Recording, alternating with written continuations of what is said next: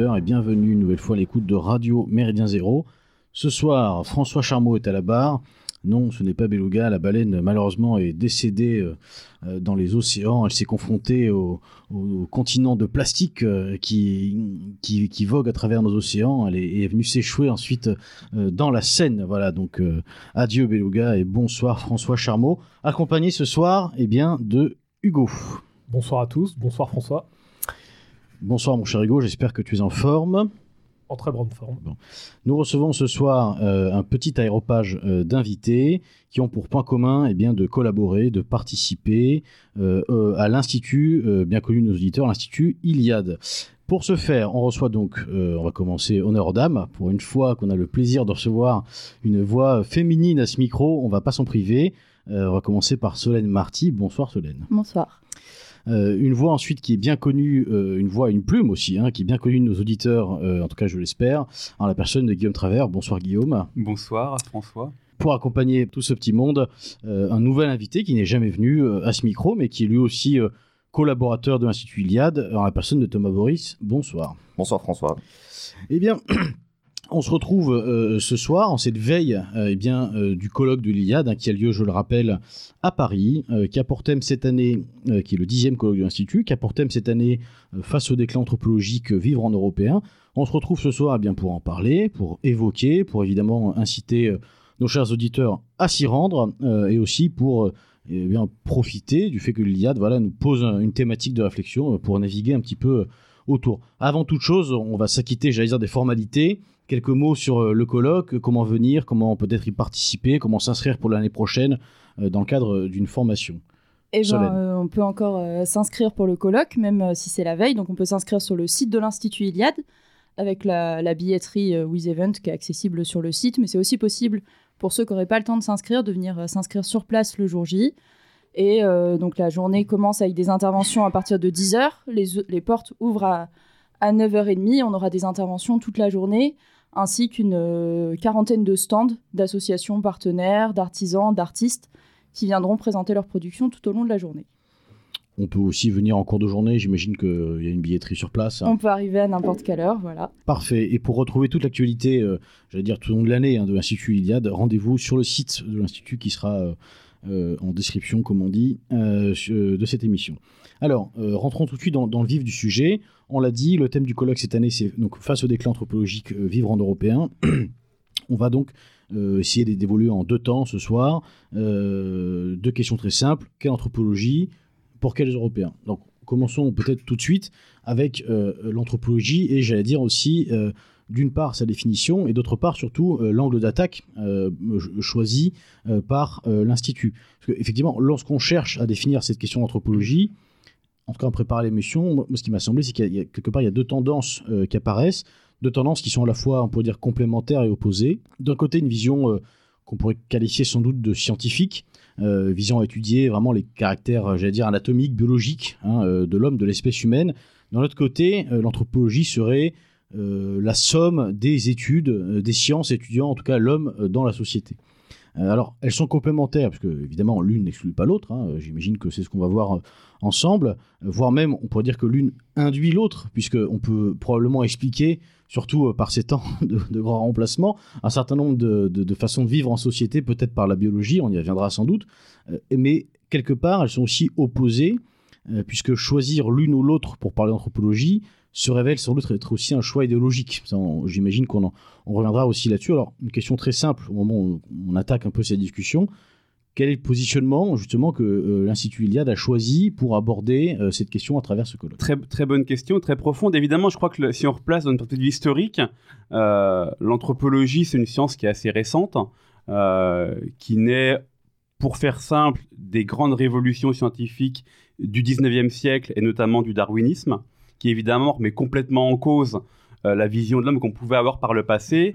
Et après Darwin, donc au milieu du 19e siècle, le grand défi qui se pose et qui se pose toujours aujourd'hui, c'est d'arriver à penser l'homme comme étant un être naturel, un être biologique, mais en étant probablement aussi plus évidemment qu'un être biologique. On ne peut plus le penser uniquement comme, comme créature de Dieu, on ne peut plus le penser uniquement de manière culturelle ou politique, il faut aussi le penser de manière biologique.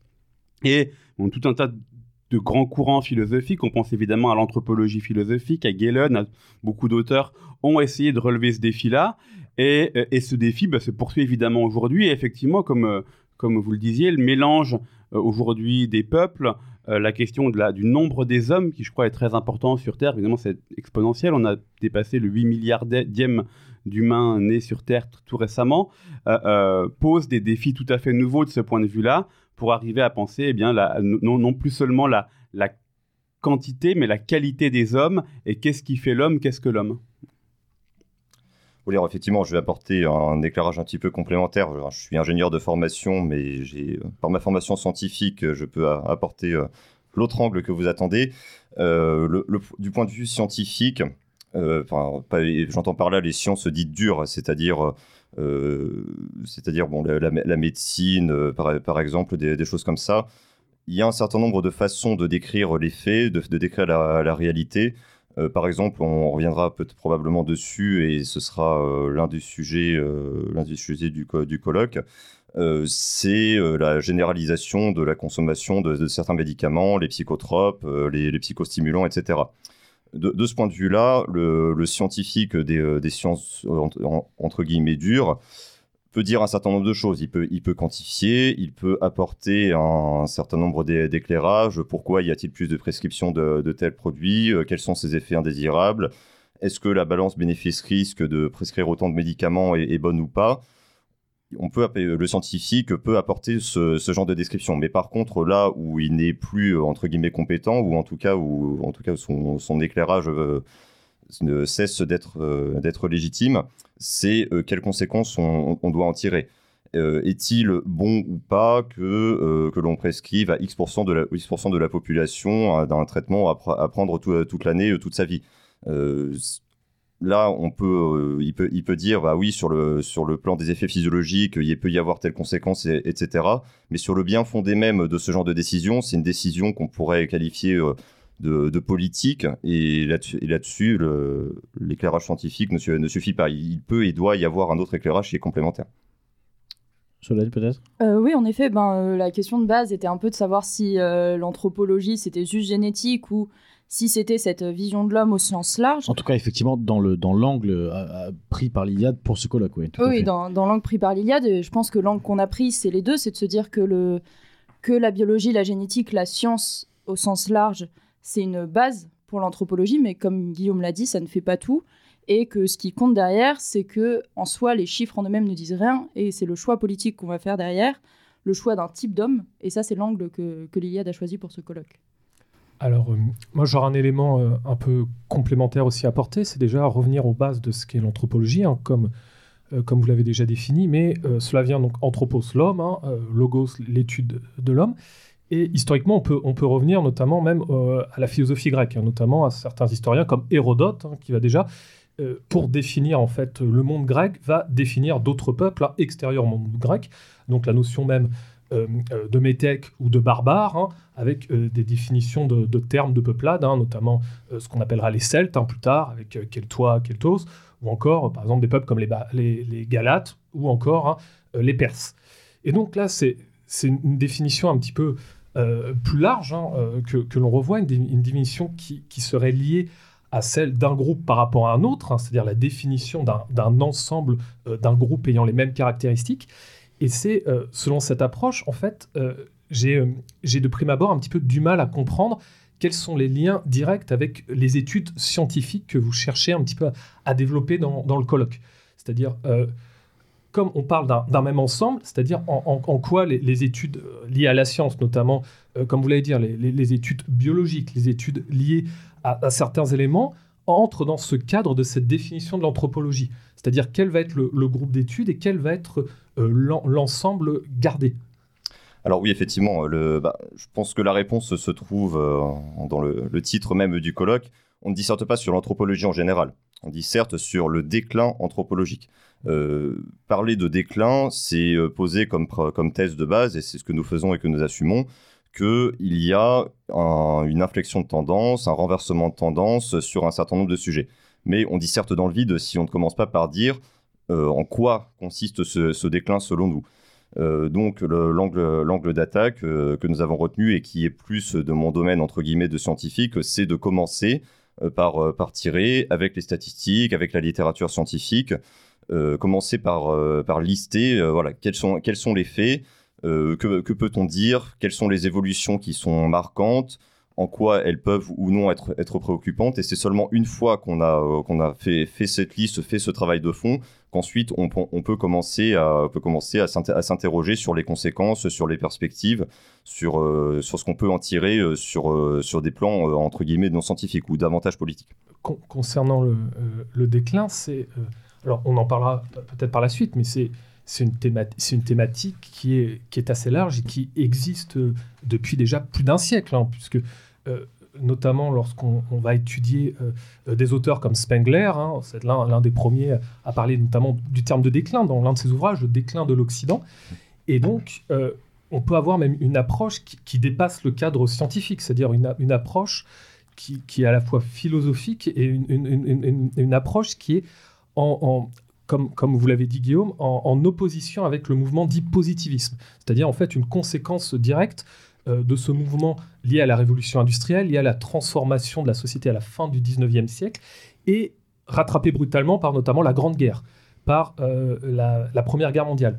Et là, euh, dans, dans, ce, dans, ce, dans, ce, dans ce cadre-là, en fait, quelle serait la nouveauté, en fait? Pourquoi partir directement de, ce concept de, science Pourquoi? Par ces études scientifiques Alors qu'on a déjà une littérature et des travaux qui sont déjà allés dans ce sens alors bon, effectivement, c'est une excellente question. Euh, bon, je pense que si on commençait à se, lancer dans l'analyse du propos de Spengler, on y, passerait toute la soirée, ce serait très intéressant, mais ce serait ça mériterait une, autre émission.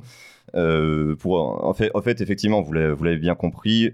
La, la, question qui se cache, euh, qui est un petit peu en, en filigrane derrière, tout le propos, c'est la question de la, de, la de la technicisation, on pourrait dire de l'artificialisation de la société. Euh, effectivement, pour un, certain nombre de faits, euh, enfin, par exemple les, psychotropes, les médicaments que j'ai évoqués tout à l'heure, ce sont des faits qui ne peuvent exister que dans le contexte de notre, de notre société technique et, industrielle, effectivement, qui, effectivement dans, dans, laquelle Spengler voit ce, qui est nouveau. En, 1850, parler de la consommation d'antidépresseurs, ça n'a aucun sens parce que la, pharmacie, évidemment, n'existait pas. Donc euh, à, partir de, là, oui, effectivement, tout, cela n'a de sens. Euh, ces thématiques sont nouvelles parce qu'il y a eu une, rupture, une, révolution qui est, qui est la révolution industrielle, ou certains diraient les révolutions industrielles, et, et tout ce qu'elle a amené dans un nombre incalculable de domaines. Alors, pour, euh, revenir sur un plan peut-être euh, plus large, qui est celui, j'allais dire, de la lignée des, différents colloques euh, que l'Institut Iliade a pu organiser, il y a eu, alors je, notais là en même temps que Hugo posait la question pour, pour ne pas en oublier, mais je ne sais pas tous, puisqu'il y en a eu dix. Il y a eu un colloque sur l'esthétique, sur l'économie, sur l'écologie, sur la politique. Là, on, a peut-être l'impression que la question du déclin anthropologique, et plus largement de l'anthropologie, est une question qui vient surplomber un petit peu tout ça, une question peut-être plus transversale. Est-ce qu'il y a une volonté, dans la mesure où c'est déjà le dixième colloque, j'allais dire de, conclusion de cycle, est-ce qu'il y a une volonté d'arriver maintenant sur des, des, conclusions peut-être plus positives, sans vouloir dire qu'il n'y a pas eu de, propositions positives avant? Même dans le, dans le titre Vivre en européen, on, est quand même face à quelque chose d'extrêmement euh, positif dans l'énoncé. Il y a une proposition qui, qui semble être faite. Est-ce que euh, ce, ce, choix de thématique aussi traduit peut-être euh, la volonté d'une forme de continuité, et si oui, laquelle, avec les colloques précédents? Euh, alors oui, je pense qu'il s'inscrit dans une certaine continuité. Je dirais pas tout à fait que c'est surplombant par rapport à tous les autres, même si c'est un thème qui est un peu euh, intrinsèque, parce qu'en fait, quand on s'intéresse à, l'anthropologie, on s'intéresse aux sociétés, on s'intéresse à l'homme, donc à ce qu'il est. Ça, reprend un peu cette, euh, cette intuition de Thierry Monnier qui avait écrit un livre, La crise est dans l'homme. Et donc on, est parti cette année de ce constat-là, d'étudier l'homme et d'étudier les sociétés, les sociétés européennes, et euh, pour revenir sur ce caractère positif, c'est quelque chose qui est assez dans l'ADN de, des colloques de l'Institut Iliade, puisqu'on a toujours eu la volonté, pas simplement de faire un, constat de ce qui n'allait pas, parce qu'au final, ça, il euh, n'y a pas besoin de l'Iliade pour le faire. On avait fait un, colloque une année sur euh, l'immigration. Je, pense que, je pense que tout le monde est capable de faire ce constat sans nous. Et la question est plutôt de savoir le, le type de solution qu'on y apporte. Et dans le cas de l'anthropologie, ici, c'est de savoir quel modèle européen on veut proposer et quel euh, avenir on veut dessiner par rapport à la, situation actuelle. Je crois qu'il y a, un, point qui est assez fondamental dans le, dans le thème du colloque cette année. Dans nos milieux au sens large, il y a, euh, parmi les quelques obsessions qu'on a, il y en a une qui est probablement surplombante, qui est celle du grand remplacement, qui est celle de la, de la quantité et du nombre. Or, par ailleurs, il se trouve qu'on critique beaucoup le règne de la quantité, euh, du nombre, la massification du monde, etc. Et, et je crois que là, l'idée, c'est de dire Évidemment, il ne s'agit pas de dire que ce thème-là n'est pas important, il l'est évidemment, mais dire qu'il y a aussi la question de la qualité des hommes et que dire faut faire, faut, faut, qu'il y ait plus d'Européens, c'est pas suffisant si ces Européens sont eux-mêmes euh, décérébrés, euh, américanisés, euh, infertiles, incapables de transmettre quoi que ce soit, etc. Donc il ne s'agit pas uniquement de compter, il s'agit aussi de s'intéresser sur qu'est-ce qui fait qu'un homme a vraiment de la valeur en tant, en tant que tel. Euh, et c'est évidemment euh, d'une richesse assez incomparable, parce que ça touche à un, nombre de domaines très important. Et en substance, il s'agit de dire non seulement euh, ce, qui est, ce qui est factuellement, mais ce qui est désirable, ce qui est une, autre question. Bien sûr. Alors, si on, si on regarde un petit peu, là on va, on va mettre l'eau à la bouche aux auditeurs hein, qui ont prévu de se rendre, ou peut-être qui n'ont pas encore prévu, mais qui vont le faire quand même, de se rendre au, colloque donc prévu ce 15 avril, je le rappelle. On, il y a un certain nombre de sujets d'intervention, le programme est public, hein, qui sont euh, prévus, parmi lesquels je vais en citer quelques-uns, parce qu'on ne va pas tous les citer, mais il y a donc, euh, on, en a évoqué un certain nombre, on retrouve donc euh, l'artificialisation des modes de vie, la révolution managériale, un point d'ailleurs qui sera l'ouverture, je pense, je vérifie, oui, effectivement, il y a une, présentation d'ouverture par Jean-Yves Le Gallou sur la situation du réel, je simplifie un petit peu, le formatage par les écrans, tout ça, ce sont des thématiques qui font l'objet, euh, comme je dis, d'intervention, ce sont des thématiques qui ont été largement, euh, j'allais dire, euh, évoquées, explorées, et par un certain nombre d'acteurs, d'ailleurs dans notre famille de pensée, mais aussi largement en dehors, hein, pour certains, et j'allais dire heureusement. Alors, une question peut-être un peu idiote, mais qui me semble assez incontournable. Comment fait-on pour aborder le, déclin anthropologique sans tomber dans une forme de, pensée qu'on pourrait qualifier en étant un peu peut-être taquin de réaction, euh, de réaction un petit peu droitard, si j'ose dire, et surtout dans une forme de, radotement? Bah, c'est justement ce qu'on évoquait plus tôt, la dimension euh, constructive du colloque. Et d'ailleurs, au final, à mon sens, le thème du colloque est pas tant le déclin anthropologique que vivre en européen. On dit face au déclin anthropologique, qui est le, un peu le postulat euh, de base sur, le, sur lequel on, se fonde et qu'on constate, mais c'est proposer une troisième voie qui soit ni ni celle-ci, ni une réaction justement, mais une voix purement européenne et euh, purement représentative de notre vision du monde, en... qui soit pas simplement une réponse, mais une autre proposition. Alors oui, euh, effectivement, c'est tout à fait l'idée. bon, L'ingénieur que, que, je suis euh, dirait, en étant un petit peu taquin, que bon, c'était mieux avant ça, a quand même ses limites. On est, tous, euh, très contents d'avoir de l'électricité et de l'eau courante et d'avoir des antibiotiques, etc. Donc, euh, de, ce, point de vue-là, euh, dire, que, tout était mieux avant et qu'il faut revenir en 1850 n'a pas énormément de sens, c'est vrai. non seulement c'est pas forcément possible, mais c'est pas forcément souhaitable. le, progrès technique a des conséquences, au, sens très large, hein, je prends ce terme au sens très large, a des conséquences qu'on peut critiquer. Euh, mais c'est pas c'est pas pour autant que tout est, à jeter par la fenêtre non plus, bien au contraire. Alors, moi, j'aurais une autre question. C'est aussi, lorsqu'on parle déclin anthropologique, est-ce qu'on le lie aussi au déclin démographique Puisque ça, c'est l'une des thématiques, hein, comme vous l'avez dit, euh, Guillaume, notamment liée à celle de l'immigration qui s'inscrit dans d'autres thématiques de l'Iliade. Et donc, on le regarde, à l'heure actuelle, en Europe, c'est à peu près, en tout cas en Union européenne, c'est 1,5 enfants par, euh, par famille. Hein. En France, c'est un petit peu au-dessus, hein, c'est 1,8. Donc déjà, c'est compliqué cette notion autour de vivre en européen, parce que par rapport à... Les chiffres nous montrent la France, entre guillemets, comme l'un des pays qui paradoxalement survit le mieux ça fait peur. À, ce, à, ce déclin, à ce déclin un petit peu démographique, voire anthropologique. Hein. C'est souvent ce que l'on dit. On dit la France, c'est un pays un petit peu plus jeune face à ses voisins, pour ne citer notamment que, que l'Italie. Donc ça aussi, ça, ça peut poser des, des questions, et notamment du postulat de vivre en européen, puisque on aurait tendance par moment à essayer de voir du côté de, nos voisins qui ne sont pas forcément dans ce cadre-là, soit un modèle, soit même un axe un petit peu à, suivre. la, démographie est, je crois, un aspect euh, essentiel du colloque. Il y aura au moins une intervention sur le sujet, mais je crois que dans les réflexions qu'on a eues préalablement, c'est une réflexion qui d'ailleurs beaucoup plus dense et mériterait d'être beaucoup développée. Je crois que le, au-delà du fait de vouloir chercher un modèle chez nos voisins européens, euh, euh, il y a plusieurs constats très importants à faire sur la démographie. Euh, l'un d'entre eux, c'est déjà que bien souvent, si on regarde l'histoire très longue, la capacité d'une société à se reproduire et le rapport aux enfants et à la fécondité est très significatif de l'état presque moral d'une société. On sait évidemment que la fin de l'Empire romain était euh, caractérisé par un très grave déclin démographique également.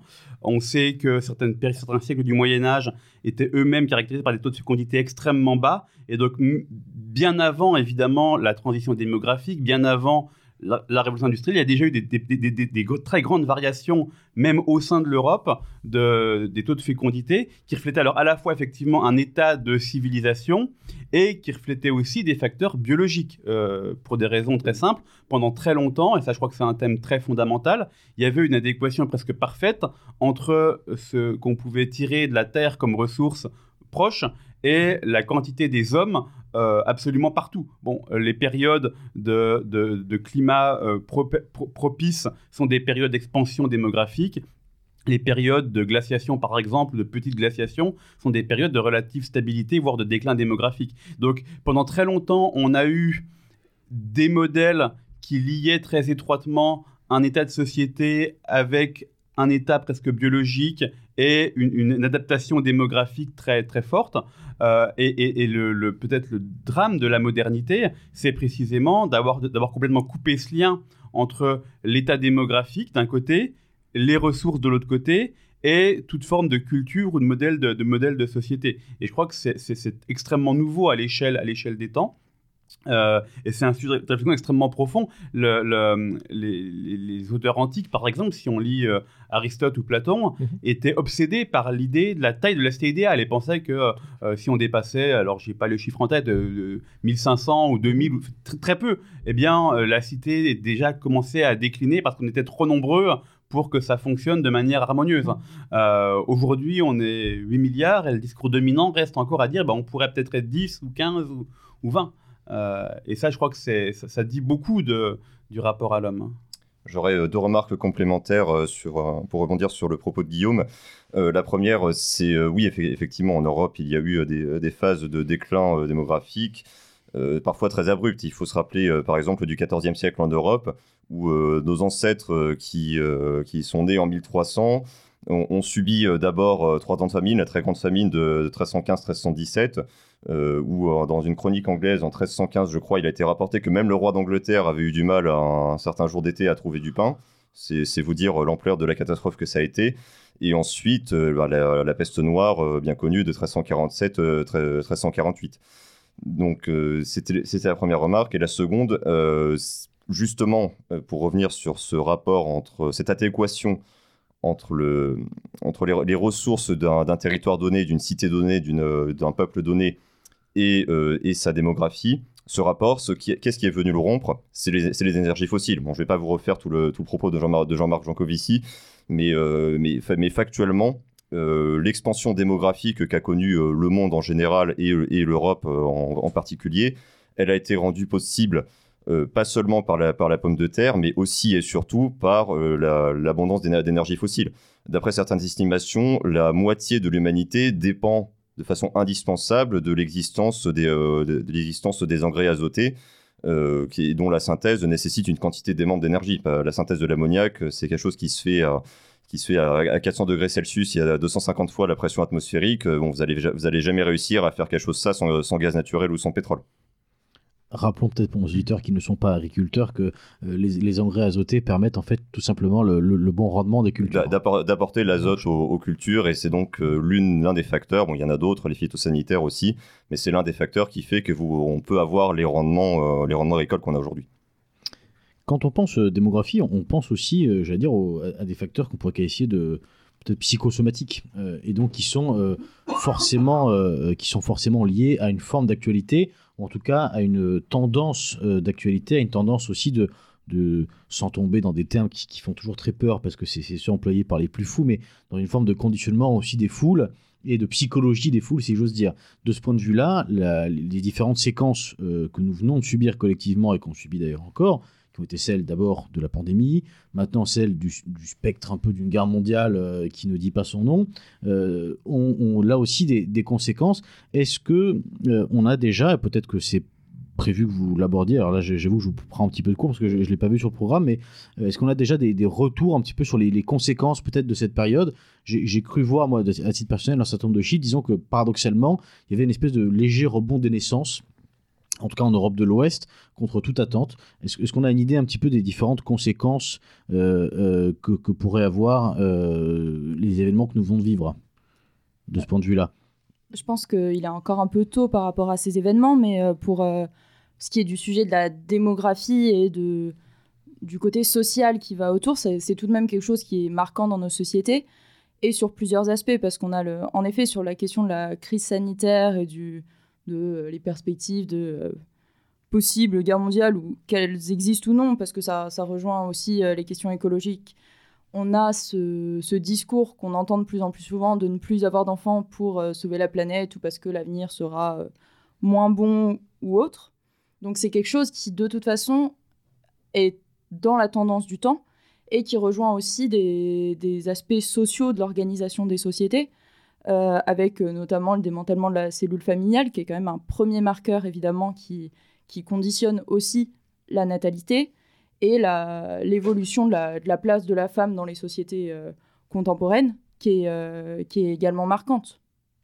Si, on revient à, à, une échelle un peu plus réduite qui est celle de l'individu, on, peut peut-être aussi s'arrêter une seconde sur simplement la, conception de la vie, qui semble être euh, liée, pour le coup, euh, vraiment à une forme de spiritualité. D'ailleurs, on, le voit, en, tout cas, euh, moi je le vois autour de moi, les, les, familles qui ne se posent pas forcément de questions quant aux enfants, en général, ont un socle spirituel, quel qu'il soit au demeurant, qui est relativement établi et solide. Alors, de ce point de vue-là, cette question, euh, j'allais dire, de, la pratique, de la, de la religion et même de la, oui, de la conception de la vie, finalement, euh, apparaît comme centrale aussi dans une approche démographique. Alors, c'est évident. C'est vrai que c'est un, sujet foisonnant. Essayer d'expliquer justement le, le, déclin démographique, c'est extrêmement multifactoriel. Il y a beaucoup, beaucoup de causes. Euh, évidemment, la, perte de spiritualité, évidemment, la perte de, cellules familiales. Je crois qu'il y a aussi un rôle extrêmement important joué par l'urbanisation. Euh, de tout temps. Euh, c'est vrai, c'est vrai bien avant la contraception, c'est vrai bien avant. les, populations urbaines ont beaucoup moins d'enfants que les populations rurales. Déjà, les auteurs antiques se plaignent que les, dès que les enfants quittent la, la villa romaine pour aller justement dans les, enfin, le, quittent le grand domaine pour aller dans les, dans les, dans les villes, eh bien, là, ils n'ont plus d'enfants. Donc, c'est extrêmement ancien. Euh, ça correspond aussi probablement au fait qu'il y a aussi des raisons matérielles, le fait que l'enfant ne soit plus un, un facteur de production euh, dans la ferme, et eh bien probablement contribue aussi à tout ça. Donc il y, a à la fois des causes extrêmement matérielles et, des causes tout à fait culturelles. Après, quantifier tout ça, c'est évidemment euh, très compliqué. Hein. Mais je crois que c'est quelque chose d'assez passionnant. Il y, a, une dimension aussi cyclique et philosophique qui est celle de l'opposition à la génération précédente.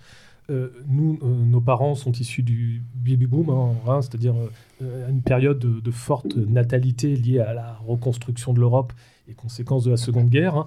Là où nous arrivons dans une génération de nombreuses personnes s'opposant un petit peu à cette logique de baby boom, on sont plus dans une approche plus malthusienne, si on peut dire. Il y a vraiment une tendance, comme vous dites, liée à la fois à ses conséquences, réchauffement climatique et autres, et effectivement le fait aussi que le centre urbain n'est plus adapté à la structure familiale. Il y a aussi des, des, questions qui se posent autour de, la ville. Quand on voit Paris, cette ville qui perd euh, chaque année entre 15 000 et 20 000 habitants suite à la pression des loyers, au non-encadrement et à ce phénomène à la fois de gentrification et de désertification, en fait, on, se retrouve un petit peu dans, ce modèle, pouvant aussi expliquer, euh, ces, ben voilà, ces, raisons-là.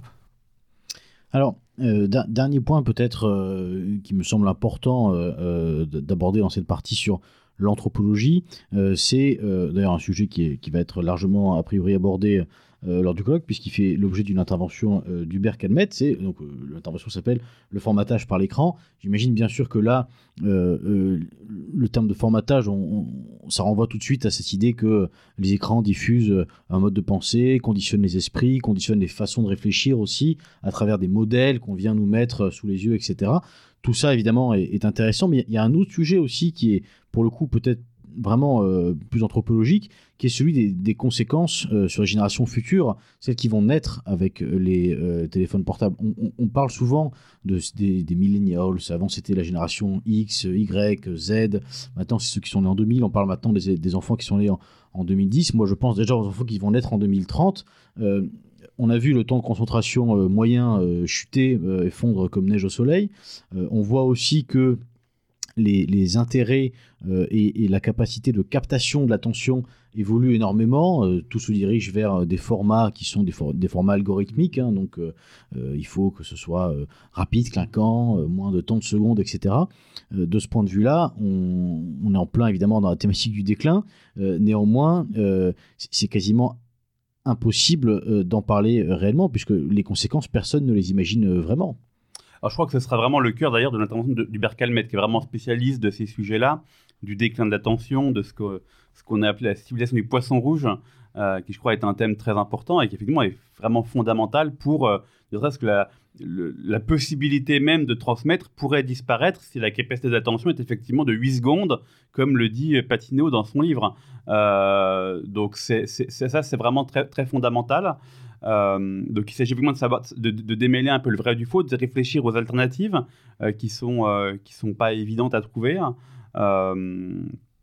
Qui il y a quand même des éléments assez intéressants. Je crois qu'il y a aujourd'hui de plus en plus de gens qui ont conscience de ces dangers-là, qui sont certes une élite, mais ça existe réellement.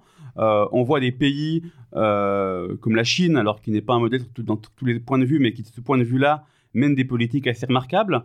Euh, parce qu'ils ont conscience des enjeux. Ils interdisent TikTok, qui pourtant est chinois, auprès de la jeunesse euh, chinoise. Pour être exact, je crois qu'ils l'autorisent, mais exclusivement pour du contenu éducatif. Voilà, exactement. exactement. Ils ont euh, tout un tas de réseaux sociaux qui ne sont autorisés qu'une heure par semaine ou une heure par jour.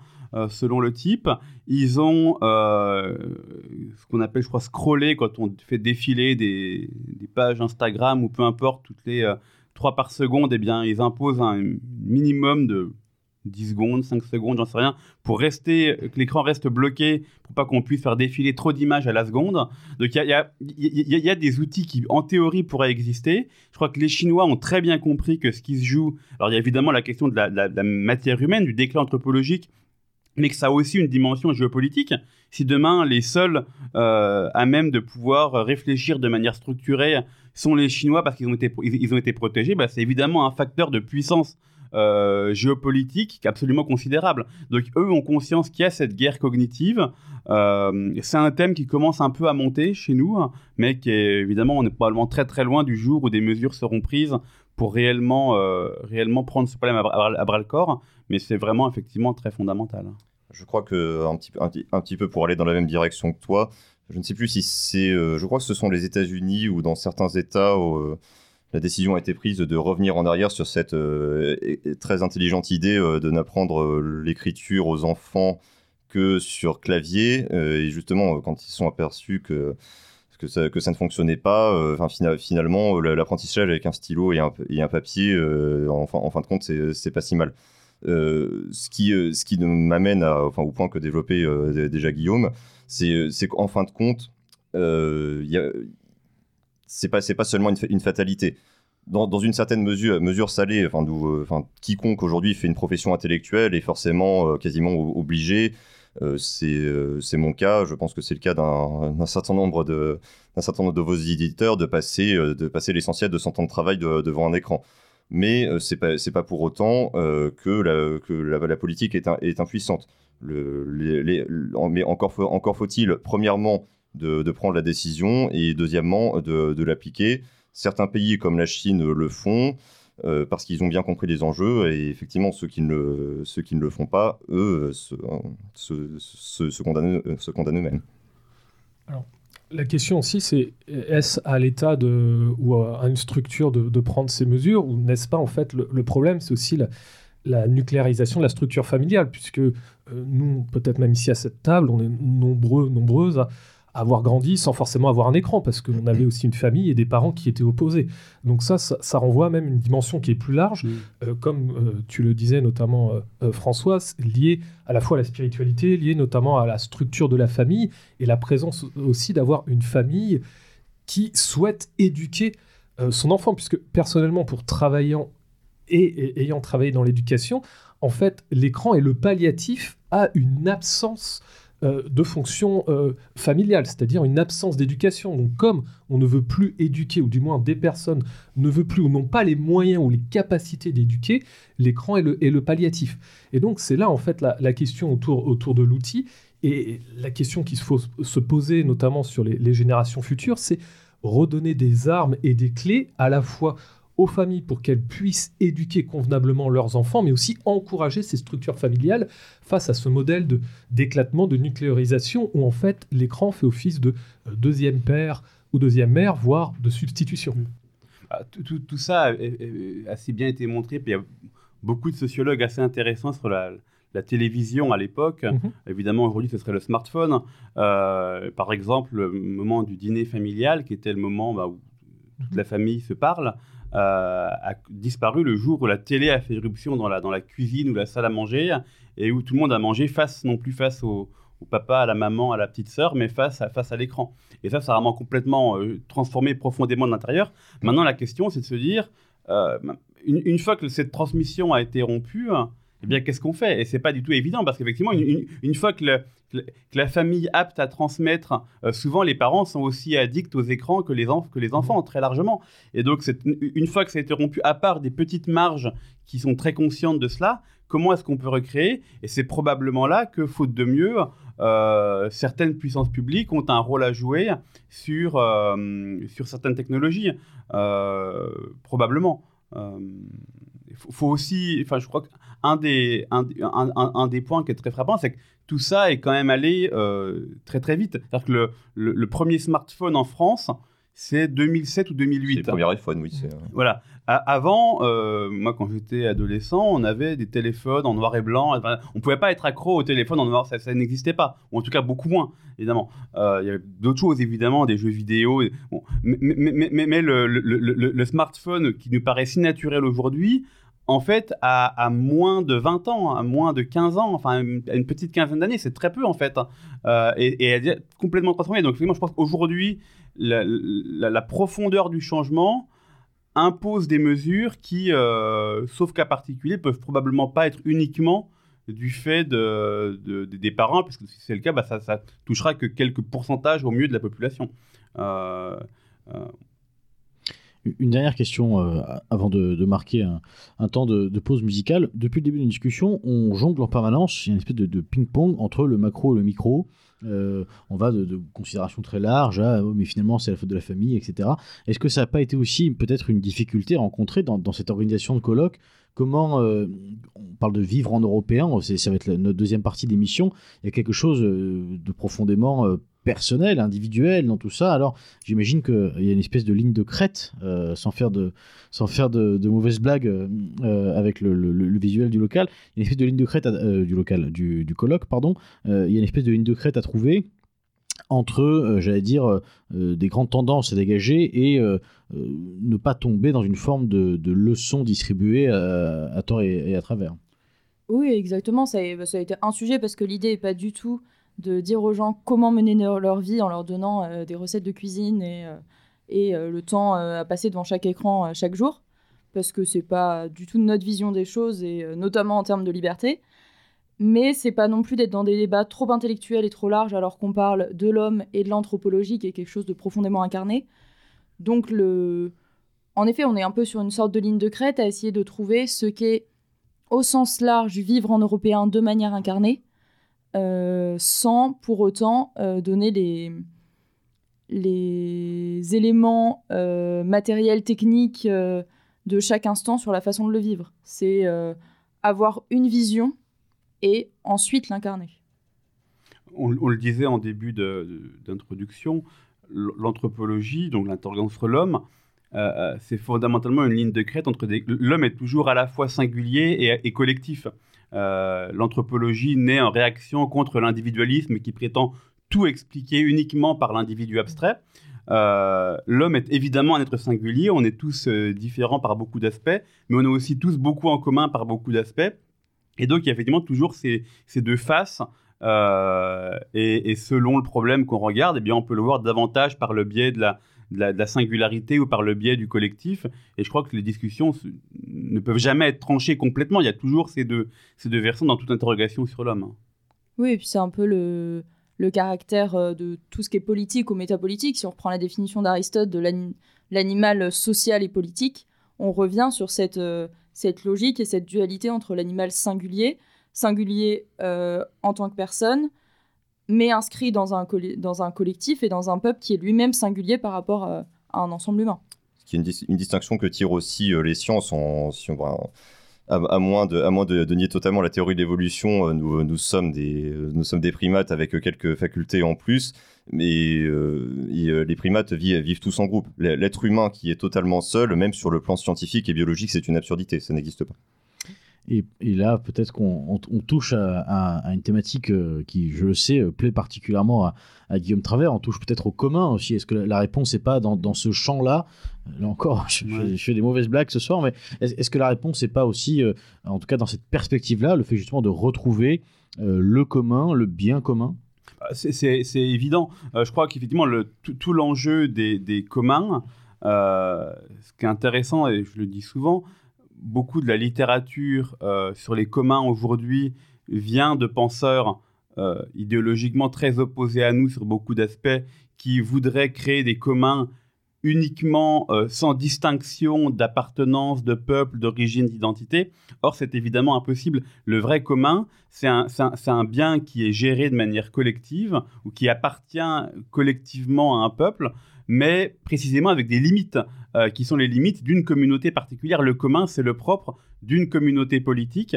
Et, dès lors qu'on le définit ainsi, eh bien, on, lie entre eux à la fois la dimension presque le substrat euh, euh, écologique et biologique, les conditions de possibilité de la vie sur une terre particulière, avec des facteurs sociaux et politiques, et avec des facteurs économiques ou sociaux derrière.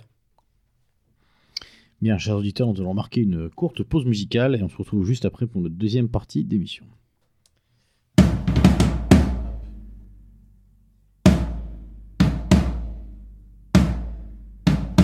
Ton arrière-arrière-grand-père, il a défriché la terre. Ton arrière-grand-père, il a labouré la terre. Et puis ton grand-père a rentabilisé la terre. Et puis ton père, il l'a vendu pour devenir fonctionnaire. Et puis toi, mon petit gars, tu sais plus ce que tu vas faire dans ton petit trois et demi, ben trop cher, fret en hiver. Il te vient des envies de devenir propriétaire et tu rêves la nuit d'avoir ton petit lopin.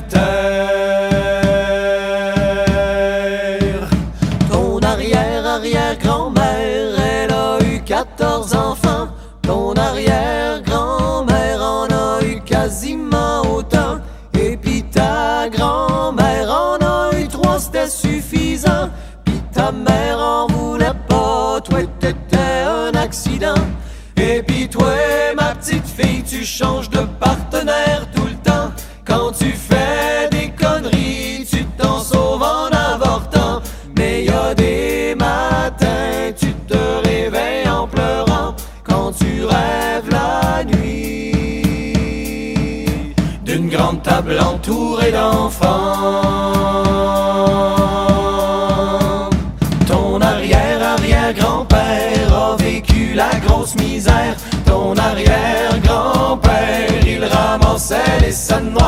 Et puis ton grand-père, miracle, est devenu millionnaire. Ton père en a hérité, il l'a tout mis dans ses réels.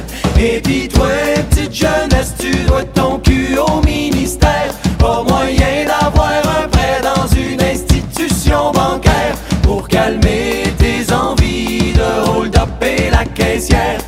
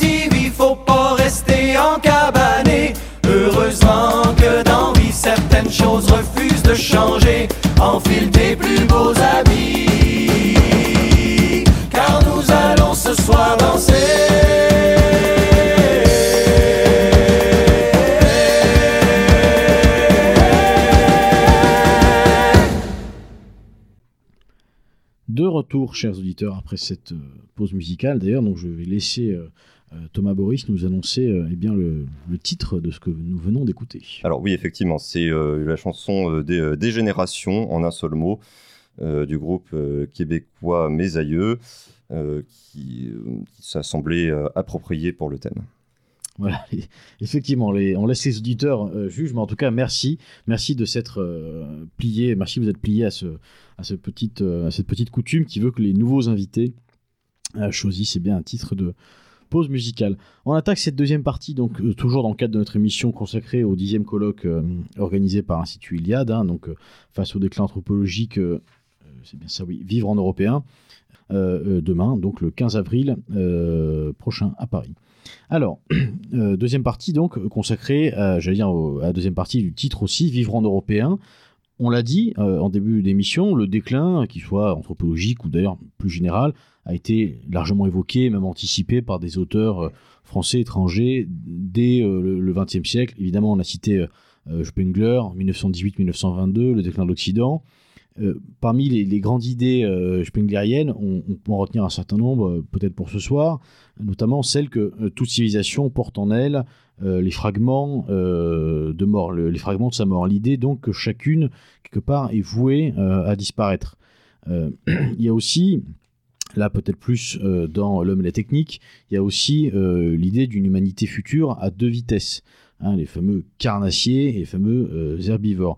Si on se place de ce point de vue, et en considérant et en actant un petit peu euh, le déclin qu'on a évoqué euh, en première partie, et donc probablement le fait que la civilisation qui est la nôtre est probablement plus proche de sa fin que de son début, comment la question qui se pose, pardon, c'est pas vraiment, c'est faut-il vivre en européen, mais plutôt quel européen? C'est cette question que je voulais poser en, préambule. De quoi parle-t-on au juste quand on parle de vivre en européen?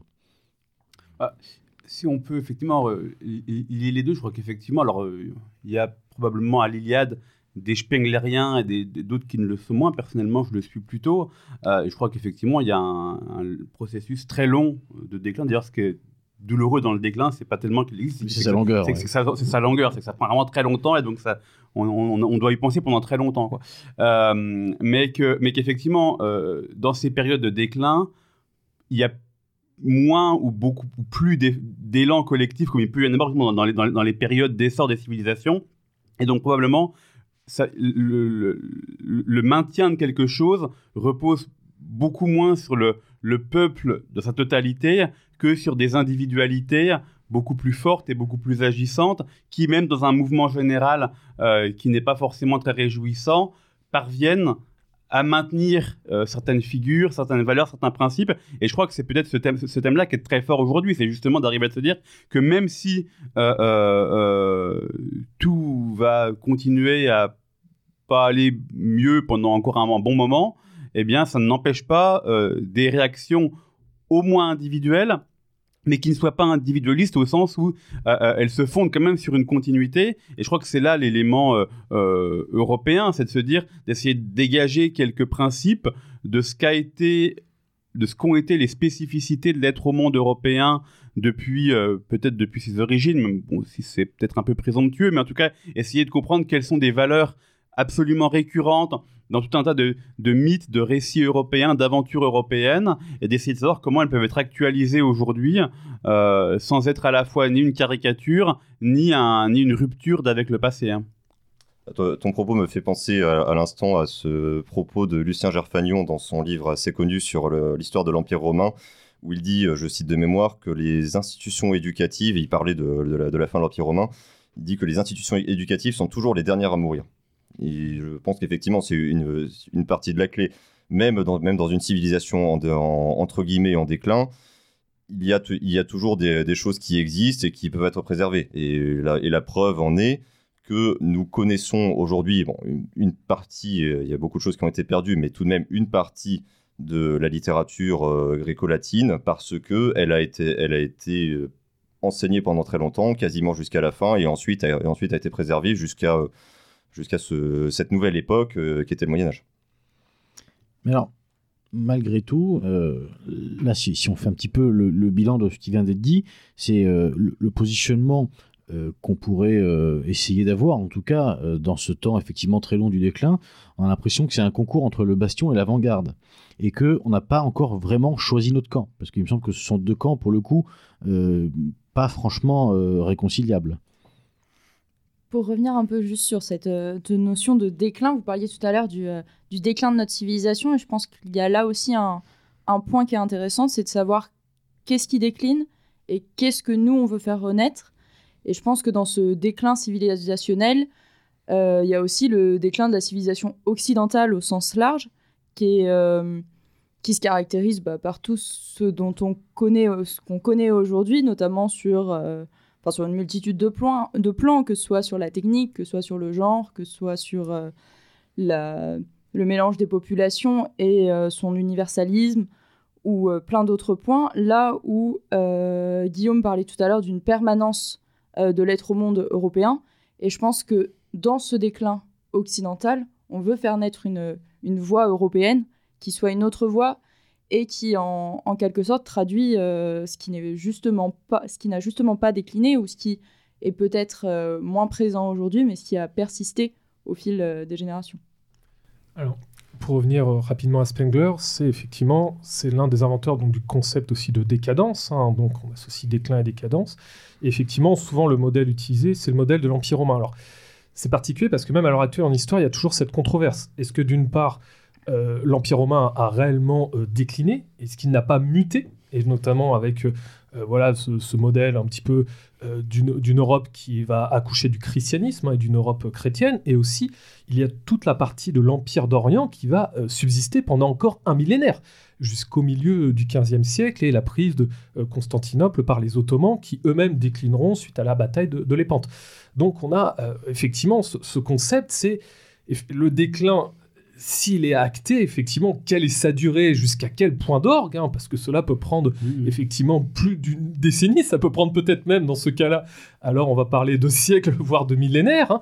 et il y a aussi ce, ce concept d'une civilisation globale, c'est-à-dire c'est plutôt dans le cadre d'empire, donc on utilisera plutôt ce terme effectivement dans le cadre d'une grande civilisation. Or, dans le cas de la, de la civilisation européenne, est-ce qu'à l'heure actuelle, et ça, ça, ça revient justement à la thématique du sujet, est-ce qu'il y a une Europe? Quelle Europe et non pas peut-être plusieurs Europes. C'est-à-dire, lorsque l'on met un petit peu les pieds dans le plat, moi j'aime bien le terme aussi d'Europe occidentale, parce que est-ce que des pays plutôt euh, d'Europe de l'Est ou centraux sont au même niveau de déclin comparativement que ce que pourrait être notamment euh, la France ou les pays d'Europe occidentale? Est-ce que par exemple des pays, je ne sais pas, comme la Hongrie, comme la Pologne, peuvent avoir les mêmes caractéristiques, ou du moins à un niveau similaire? C'est-à-dire comment mm, se mettre dans cette perspective? C'est-à-dire quel serait le modèle justement de cette espèce d'Européen un petit peu euh, central qui servirait de modèle, mais de modèle global pour euh, une civilisation qui reste encore à, bien définir. Mais justement, euh, cette, Europe, elle est une, mais c'est ce, dont on parle quand on parle de l'Europe ou sans drapeau, par exemple. Elle est une, mais caractérisée par des peuples différents. Elle est une par rapport au reste du monde, mais elle est évidemment diversifiée. Et il ne s'agit évidemment pas d'avoir un seul modèle européen sur l'ensemble du continent européen, mais plutôt de, reconnaître qu'on a des, points communs euh, qui sont le, le socle de, nos identités respectives et qui nous permettent de nous développer de manière spécifique, mais aussi de manière spécifique entre nous, ce qui fait qu'en effet, le l'estonien n'aura pas les mêmes caractéristiques que l'espagnol ou que l'allemand.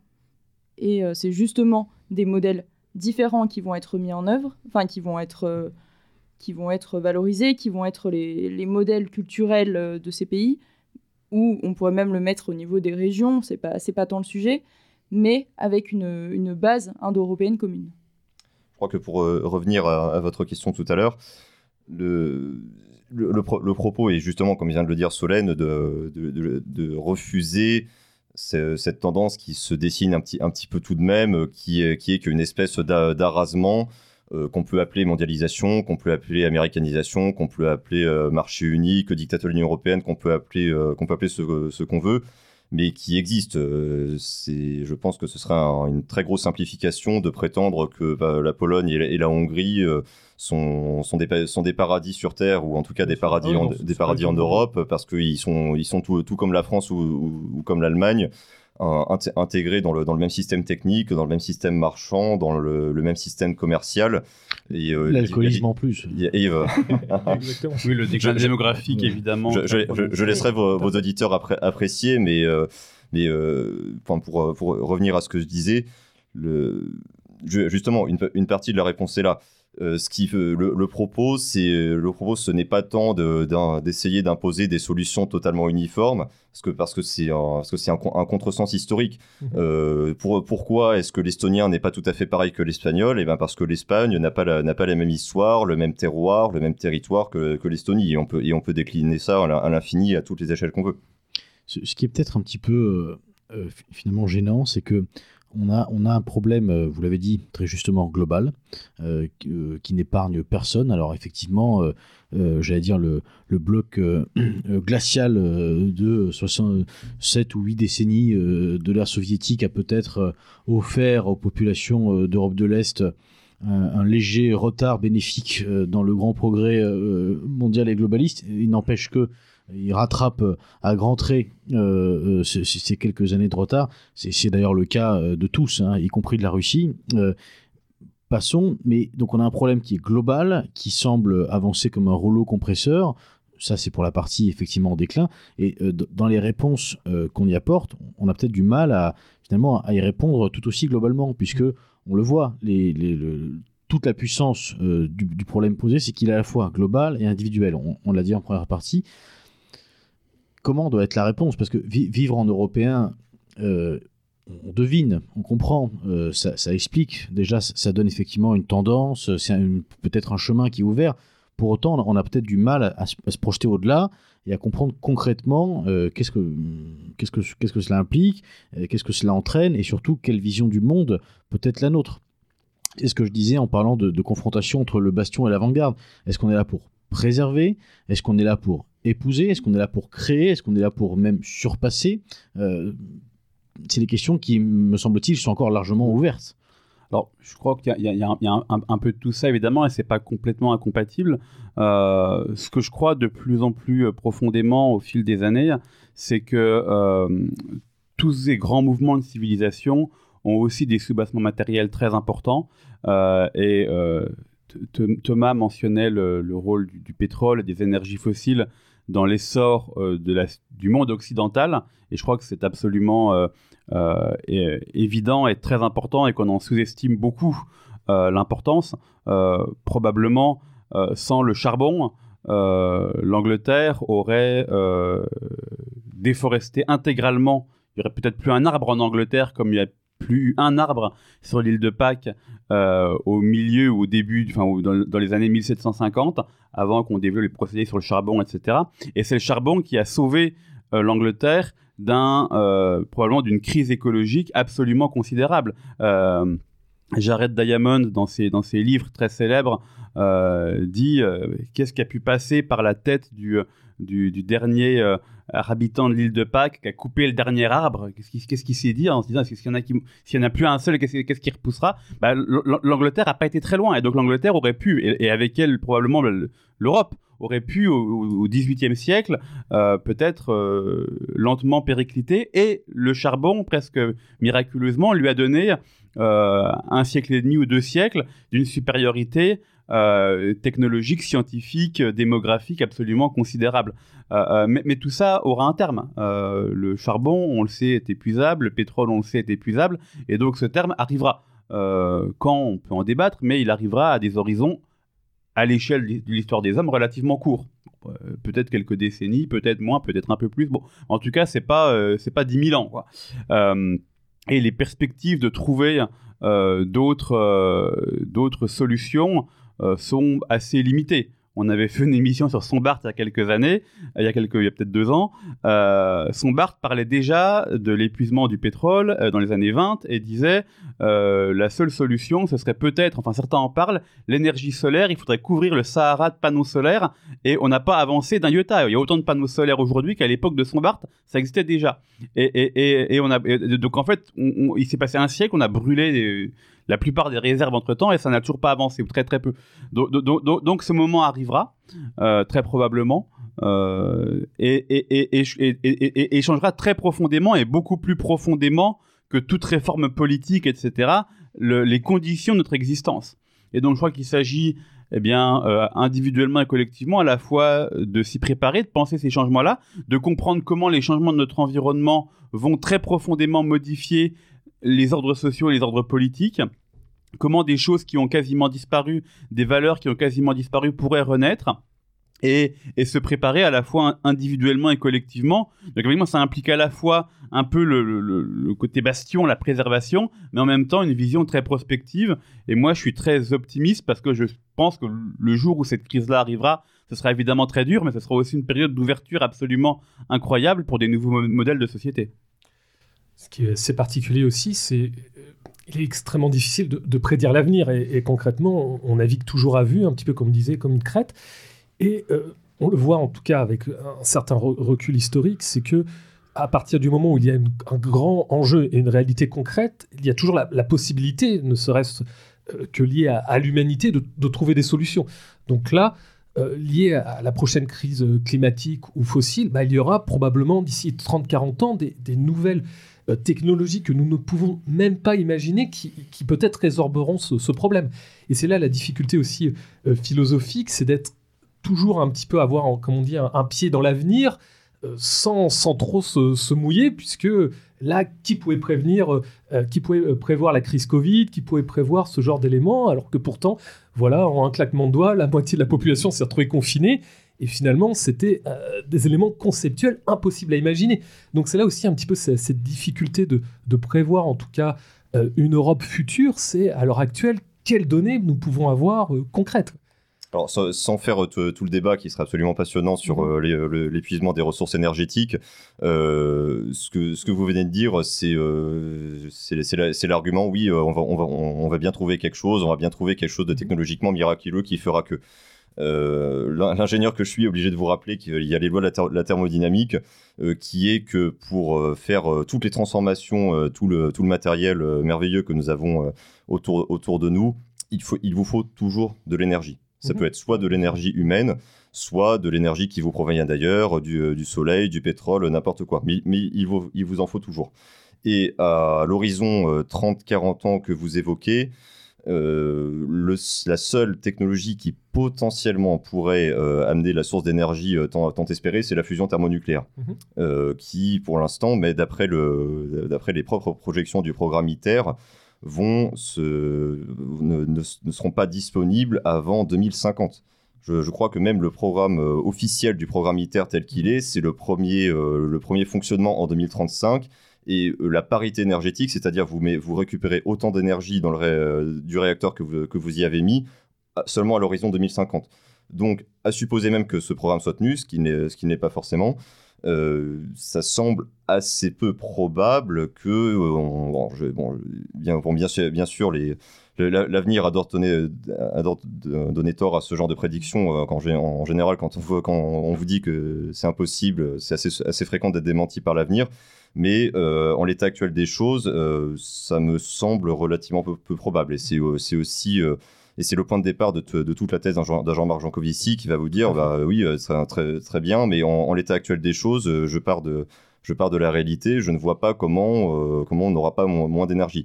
Mais, mais, ce qui est, mais ce qui est vrai, et vous l'avez bien dit, c'est qu'il y a aussi toujours un, côté contingent aux Mhm. choses. La révolution industrielle en Angleterre, on peut la voir comme quelque chose de contingent. Au bon moment, il y avait besoin de, il y avait besoin de travailler le coton. Il y avait du charbon, on, euh, les- des ingénieurs ont, ont mis le- les, deux, les deux choses bout à bout, et, euh, et ça a donné la révolution industrielle. Bon, je, je simplifie à gros traits, évi- évidemment, euh, évidemment c'est ça.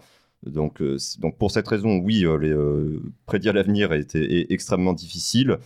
Euh, mais ça n'empêche pas de, ça n'empêche pas de, d'essayer de tout de même de faire de la prospective en partant de la situation telle que nous la- connaissons maintenant. Tout à fait, c'est là, le propos. Alors, sans entrer dans un débat parce que ça serait une autre émission, mais aussi c'est toujours particulier parce que on, prédit avec les données que l'on a actuelles, compte tenu du- d'une situation qui n'est pas encore une situation de crise, mais à partir de demain où vous avez une situation de crise, bah, l'ensemble des moyens mis en place pour résoudre cette, cette prise seront peut-être 100 000, 100 000 fois plus importants qu'actuellement. C'est-à-dire, en fait, l'ensemble des cerveaux et des, moyens de production qui seront tournés vers une crise majeure créeront une situation unique qui sera pour le coup euh, assez difficile. C'est-à-dire, c'est le gros problème des tendances. C'est quand même euh, la, tendance démographique. Quoi. À l'heure actuelle, vous savez, les démographes à la fois théorisent euh, une augmentation de la population de 15-20 milliards, avec notamment des pays d'Afrique comme le Nigeria qui vont d'un coup exploser, tendance qui peut être résorbée aussi par, par d'autres analyses liées justement au malthusianisme, à un moment le, le pic démographique comme ça a été le cas dans d'autres pays.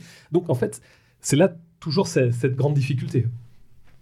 Euh, Je crois que oui, il, il s'agit, enfin, il s'agit de prédire raisonnablement, évidemment en ayant conscience des limites, mais il s'agit aussi, je crois, en tout cas dans le, dans le colloque ou dans Mhm. l'approche qui est celle du colloque, de, euh, de donner des grands principes d'analyse Mhm. qui permettront à quiconque d'agir et de réagir quoi qu'il arrive. Mhm. Euh, et je crois qu'effectivement, le, le- tout, tout le danger, c'est de, de mettre en garde d'abord contre une vision du monde qui serait strictement progressiste en disant de toute façon, il y aura toujours une solution et tout ira toujours mieux. Euh, Peut-être que ce sera vrai pour un temps, mais il n'y a aucune raison que ce soit vrai éternellement. Euh, et il s'agit aussi de dire, bah, voilà, quoi qu'il arrive, quels sont les principes et les visions du monde qu'on peut utiliser, essayer de comprendre bien qu'il y a toujours des rapports très étroits qu'on a voulu nier, mais qui existent nécessairement entre les contraintes euh, euh, euh, biologiques, qu'elles soient presque génétiques, écologiques, liées au milieu, liées au climat, etc. les, les, les, les ordres sociaux, les rapports sociaux, et jusque même à la, à la psychologie humaine, au, rap- au rapport très intime entre les hommes, qui sont eux-mêmes le produit de tout ça. Donc je crois qu'une fois, une fois qu'on comprend, qu'on donne des grands éléments d'analyse comme ça, eh bien on donne des outils, une sorte de boussole pour se repérer, quel que soit l'avenir finalement. Solène. Oui, bah, je rejoins tout à fait ce que vient de dire Guillaume. Vous parliez de la, de la difficulté de prévoir. Alors, il est évidemment difficile de prévoir l'avenir et de dire ce qui va se passer, notamment en, raison de l'imprévu dans l'histoire. Mais euh, je pense, comme Guillaume vient de le dire, que le, l'enjeu du colloque n'est pas tant de prévoir l'avenir, puisqu'on ne peut pas le faire et que euh, prévoir quelque chose qui se, en sachant déjà que ça va se passer, euh, bah, on n'a plus rien à faire. C'est une perspective qui est tout de même pas particulièrement réjouissante, réjouissante mais qu'il s'agit plutôt de, donner des clés et surtout de donner une vision du monde qui est celle dans laquelle on s'inscrit pour agir et pour tenter d'influencer cet avenir et euh, justement le, le manier de la manière qui nous correspond pour euh, correspondre au destin qu'on choisit et non à, à une prédiction qu'on aurait faite. On a évoqué depuis le début de notre discussion un certain nombre de grandes figures euh, philosophiques. Et ce que je trouve toujours frappant avec celles-là, no- notamment chez les antiques, c'est leur capacité à toujours apparaître comme étant hors du temps. Euh, leurs réflexions, leurs pensées s'inscrivent toujours euh, dans une dimension qui est comme extraite, évacuée euh, de toute forme de, temporalité présente en tout cas. Ils ne se laissent jamais polluer par le présent et des éléments notamment conjoncturels. Et cette capacité de projection vers, finalement vers le futur, en, tout cas en ce qui concerne une forme de pensée absolue, semble avoir quelque peu, en tout cas disparu, cette faculté à penser comme ça. Et une question très simple, du coup, c'est est-ce qu'on est qu'on peut vraiment inventer, euh, puisque là on ne parle pas de prévoir, on ne parle pas de prédire, mais je, préfère le terme d'inventer, est-ce qu'on peut inventer la civilisation de demain en essayant quelque sorte de, ressusciter celle d'hier? Est-ce est-ce que, est que le, le risque, c'est pas euh, de, tomber dans une espèce de muséification euh, vivre en européen, est-ce que est-ce que c'est pas aussi vivre comme, un, Indien dans sa réserve? Parce que c'est pas, je suis obligé de la poser celle-là. Est- Est-ce qu'on ne tombe pas dans, dans ce forme de risque-là? Pire encore, est-ce que le risque encore, c'est pas celui d'une espèce de, réduction assez catastrophique finalement euh, des idéaux, des idées qui pourraient être les nôtres. hein. Finalement, vivre en européen, ça serait euh, avoir une vie comme tout le monde et simplement avoir euh, quelques rendez-vous, euh, je veux dire, euh, spirituels, euh, amicaux, traditionnels, au fil des saisons, etc. Bon, il y, a- il y a aussi ce risque-là. Alors, grosso modo, ma question, c'est celle du, du- encore une fois, du rapport au monde et du rapport à quelque part à notre monde et à l'histoire qu'on veut se donner, qu'on veut s'écrire. Je, je crois que c'est un vrai, un vrai risque qui, est, qui est tout à fait évident. C'est vrai que le côté Iliade, euh, la plupart des gens, je, pense que c'est un débat qu'il faudrait avoir davantage. Be- beaucoup des, gens de l'Iliade pensent qu'il y a une civilisation européenne qui court depuis euh, plusieurs millénaires, mais euh, il y a aussi, pas, Spengler pensait pas comme ça. Spengler pensait qu'il y avait une civilisation antique et une civilisation occidentale qui n'avait rien à voir, qui était fondée sur des principes complètement différents. Et il y a de très bons arguments pour ça. Typiquement, on va nous dire, certes, le, le- Moyen Âge reprend et redécouvre le droit romain. Euh, on sait aujourd'hui euh, que la lecture que font les auteurs médiévaux du droit romain n'a à peu près strictement rien à voir avec le droit romain tel qu'il était pensé par les auteurs antiques. C'est une relecture qui est complètement imprégnée de principes chrétiens. On lui donne un degré d'abstraction qu'il n'avait absolument pas.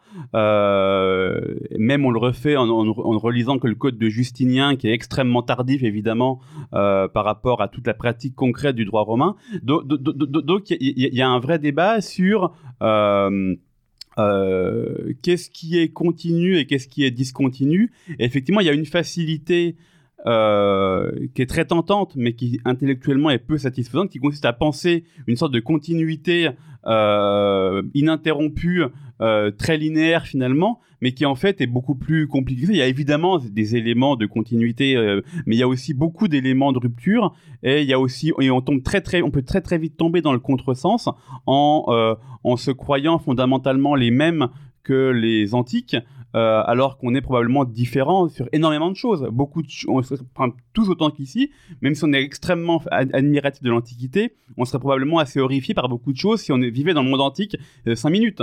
Euh, prendre un exemple, on a parlé tout à l'heure de la famille, les modèles familiaux qu'on connaît aujourd'hui et quand on euh, regrettait il y a encore pas si longtemps que ça le déclin de la famille euh, traditionnelle, etc. Cette famille elle-même est extrêmement récente dans l'histoire. Bon, euh, la famille antique n'a aucun rapport avec la famille traditionnelle dont, on regrettait le déclin il y a, une demi-heure. Donc, il faut évidemment avoir conscience de cette, extrêmement grande complexité, ce qui n'empêche pas qu'il y ait des continuités, mais il faut aussi effectivement euh, euh, se garder d'un peu d'une sorte d'abstraction.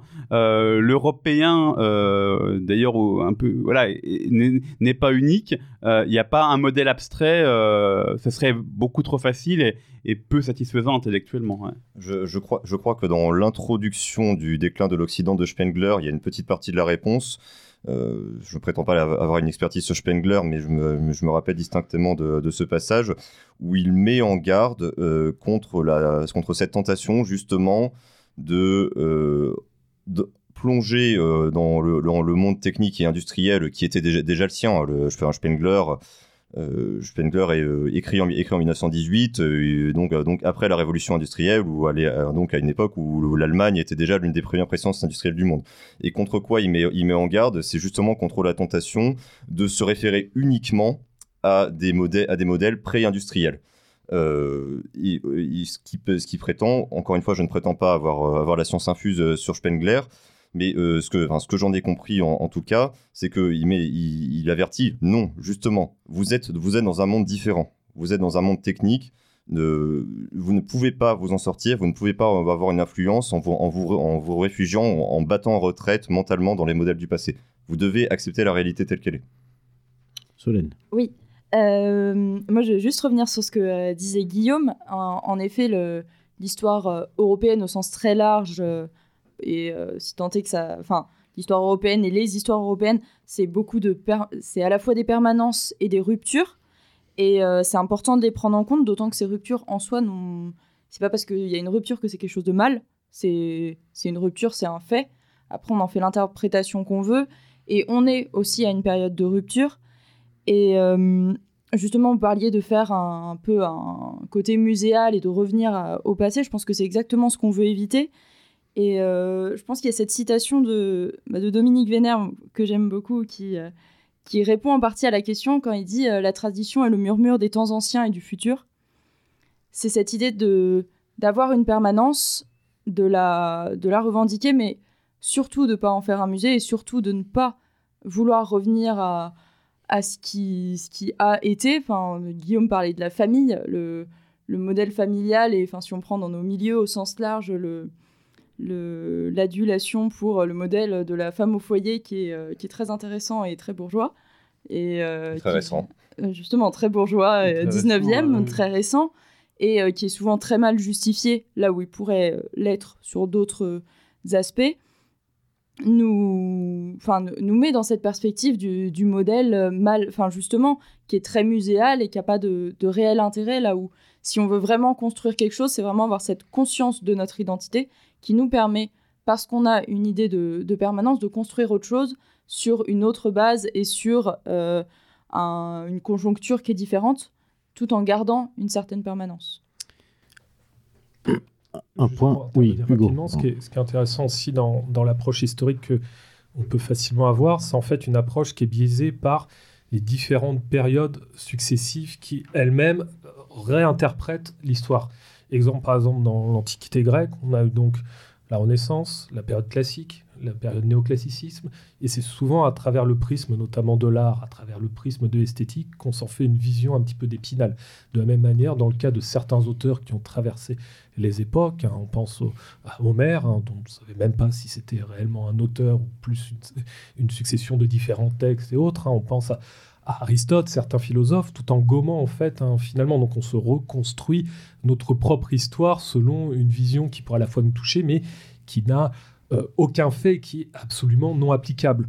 Donc encore une fois, on peut, on peut, on utiliser certains modèles, inv- en invoquer certains modèles un petit peu directionnels, tout en ayant un, pied dans, le, présent et, et sans un rejet complet de, de notre époque. Et c'est là, effectivement, encore une fois, la, la difficulté la synthèse à avoir, parce que, euh, comme, comme tu l'as dit, François, on peut, on peut très vite être dans, une espèce de vision fantasmée du passé qui, qui n'existe pas, ou même hein, une civilisation qui est tournée vers, vers le passé n'est que vouée à, disparaître. Je crois qu'on on peut de nouveau ressortir l'image de la ligne de crête. C'est tout à fait ça. Il faut euh, à la fois euh, ne pas oublier qu'on vient vient de quelque part. Euh, aucune civilisation ne vient nulle part. Aucun individu, euh, ne- personne autour de cette table ne, ne, ne- vient, vient nulle part. Nous, a- nous avons, nous avons une lignée, nous, avons une identité, mais euh, ce serait euh, réducteur, euh, faux et, même, même politiquement absolument euh, pas du tout pertinent de, euh, de, se, de se limiter à ça. Il faut, euh, en, tout, en tout cas, c'est ce que je pense, partir de la réalité telle qu'elle est. Probablement un certain nombre de choses qui étaient et qui ont été euh, supprimées, effacées par la, révolution industrielle ne, re- ne reviendront pas. Et peut-être que pour certaines, ce n'est pas si mal. Je, je, je, je- moi, personnellement, j'ai pas encore rencontré beaucoup de, personnes qui sont, ouvertement pour revenir au Code Napoléon de 1804 sur, euh, sur le statut de la femme, par exemple. Je, pense, que, la ligne de crête est là et c'est là euh, à la fois tout, l'intérêt euh, et toute la difficulté de- des travaux que, que nous essayons de mener à l'Iliade. En, préparant euh, cette émission, j'ai pris le temps de regarder la, petite vidéo de, présentation du colloque proposée par l'Institut, vidéo qu'on peut retrouver, je pense, sur le site internet. Euh, J'avoue que je l'ai vu sur les réseaux sociaux. après avoir euh, euh, parlé des conséquences anthropologiques de ces derniers, ça prête à sourire, mais bon, c'est en même temps un bon moyen quelquefois de tomber sur ce genre de vidéo. Bref, pour revenir sur la, vidéo que je voulais évoquer, la voix off, le narratif est quand même basé un petit peu à la base sur notamment l'environnement urbain. On y dépeint euh, euh, la ville qui est devenue d'ailleurs qui n'est plus une ville, qui est une espèce d'ensemble, un mégalopole, qui est crasseuse, pouilleuse, j'ai plus tous les adjectifs, mais enfin euh, on n'est pas tendre avec la ville. Et le contre-modèle qui est proposé dans la vidéo, c'est effectivement d'ouvrir des voies, il y a une, vraiment une métaphore alpine évidemment, celle de gravir des, des monts, etc. Mais malgré tout, cette thématique euh, urbaine, et j'allais dire ce prisme urbain, euh, il, me semble assez important et, incontournable à évoquer avant de conclure cette émission, puisque même là, par exemple, à, l'instant, euh, Solène, vous, vous, parliez du, de la figure un petit peu de la femme au foyer, qui est effectivement euh, euh, une, une apparition euh, bourgeoise. certes, mais en tout cas pour son côté urbain, parce que par exemple, si on lit des auteurs comme Vincenot, et chacun aura compris que François Charmeau euh, adore euh, euh, Henri Vasneau. Si on lit des auteurs comme, comme lui, il nous dépeint un modèle, alors effectivement, que les, qu'aujourd'hui on appellerait, qui est celui de la, femme au foyer, stricto sensu, puisque ce sont des, des, des, épouses, des mères qui, en effet, ne travaillent pas, au sens en tout cas contemporain du terme, mais qui pourtant tiennent une vraie place prépondérante j'allais dire, dans la vie de la cité. Donc on est très loin du modèle bourgeois 19e là encore, on, retrouve cette opposition finalement euh, ville-campagne.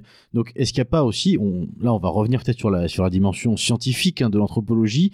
Est-ce que euh, il ne faut pas qu'on s'intéresse aussi, j'allais dire, au, biotope euh, humain? Et est-ce que la question qu'il faut poser, c'est pas plutôt celle de vivre en européen? Est-ce encore possible, en tout cas dans la, dans la mégalopole telle que telle qu'on la connaît aujourd'hui? Alors, ça, c'est une question absolument fascinante et on, pourrait, on pourrait continuer l'émission des heures en, la développant jusqu'au bout. Euh, je voudrais juste, juste revenir sur le, très brièvement sur ce que vous avez dit sur la femme au foyer. En fait, la, distinction euh, qu'on peut faire entre, entre la réalité, euh, entre une certaine réalité qu'évoquait Vincenot et qui existait avant l'apparition avant de, de, ce modèle bourgeois et ce que nous connaissons maintenant, la, différence, c'est le travail salarié. Euh, nos, ancêtres paysans euh, au, XVIIIe siècle et avant, euh, les femmes pour la plupart travaillaient parce que c'est ce qu'il fallait pour, pour survivre. La différence fondamentale en termes en, termes d'organisation du travail, c'est que c'est que ça se passait pour l'essentiel, pas complètement parce qu'il y avait il y avait aussi, aussi les, servantes, les ouvrières agricoles, etc. Mais pour une bonne part, ça, ça se passait dans, dans l'unité économique qui, était, qui était le foyer, le ménage. Et euh, euh, la, grande rupture de, ce point de vue-là, elle provient de la, révolution industrielle. Et c'était d'ailleurs l'une des façons, euh, l'un des angles d'attaque, des, je crois, des socialistes du 19e siècle contre le travail salarié des femmes. C'était que justement, justement, elles continuaient à travailler, elles avaient, elles avaient, elles avaient les, inconvénients, l'aliénation, mais, en plus, mais en plus, ça se passait en dehors du foyer et non en dedans, ce qui était encore pire. Alors, pour, revenir euh, effectivement sur, cette question des villes, qui est quand même euh, vraiment, que j'ai trouvé vraiment centrale dans cette vidéo de mhm. présentation, euh, et donc qui, j'imagine, est centrale aussi dans, dans, l'approche hein, que vous avez de la question, qu'est-ce qu'on peut en, dire? Alors, j'avoue que j'ai pas vu la vidéo en question, donc je ne vais pas en parler. Mais le thème de la ville est, est très, très intéressant. on, citait Spengler, c'est un thème qui est évidemment très central chez Spengler, qui oppose la, ce qu'il appelle la ville organique et la, et la ville-monde. Euh, je crois que la, grande complexité de la question de la ville, c'est que c'est à la fois le seul lieu de civilisation. Il n'y a pas de civilisation euh, rurale, ça n'existe pas. Quand on cultive sa ferme tous les jours, c'est une activité très noble, mais on ne produit pas des grands livres. Euh, toutes les grandes créations culturelles, artistiques, etc., ont toujours été des créations urbaines parce qu'il faut euh, des gens qui soient libérés justement de l'activité productive pour des raisons euh, matérielles. Euh, et donc, et, donc, et, donc, il faut la ville à la fois pour qu'il y ait civilisation, et en même temps, la ville peut aussi être lieu d'oubli précisément de, de ce substrat matériel de l'existence, lieu où on perd justement des valeurs, lieu d'anonymat. lieu où la fécondité décline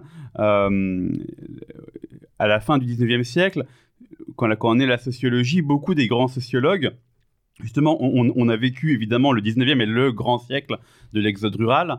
Euh, quasiment tous les grands sociologues à la fin du 19e siècle s'intéressent à la ville. Euh, Simmel écrit un très beau livre sur la grande ville. Euh, donc ce thème de la grande ville est partout parce que précisément on voit que c'est à la fois eh bien, ce lieu de civilisation, le lieu où se trouvent les théâtres, l'art, les, peintres et les, grands écrivains, mais en même temps, euh, c'est aussi un lieu d'anonymat. Le thème de l'anonymat de la grande ville est très, très frappant à l'époque dans la sociologie, et, euh, un lieu aussi de, déclin. Et c'est ce, ce, passage que, que Spengler décrit de la, la ville organique, qui est une ville positive, créatrice, à une ville qui justement se, se perd dans l'anonymat, dans le mélange, etc., qui est la, qui est la ville-monde et qui devient complètement stérile. Et c'est probablement la ville qu'on connaît aujourd'hui dans les grandes capitales mondialisées.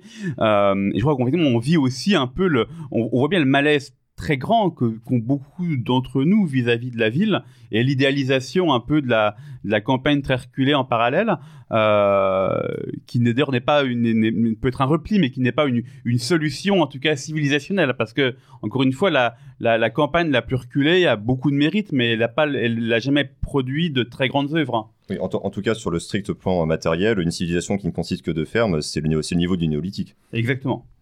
Solène. Oui, euh, juste pour revenir sur quelque chose que vous avez pointé et qui est tout à fait juste dans la, dans la vidéo en question, en effet, on ne fait pas une condamnation de la ville et on parle de quelque chose en effet qui n'est plus une ville.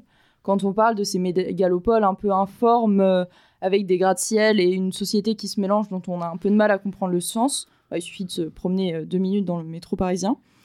Mais ce qui est, il y a en effet cette notion de un peu de deux espaces culturels très différents entre la, la campagne et la ville, mais aussi cette notion de la ville qui n'est plus la ville, puisque la ville en soi a aussi fait la, grandeur de l'Europe.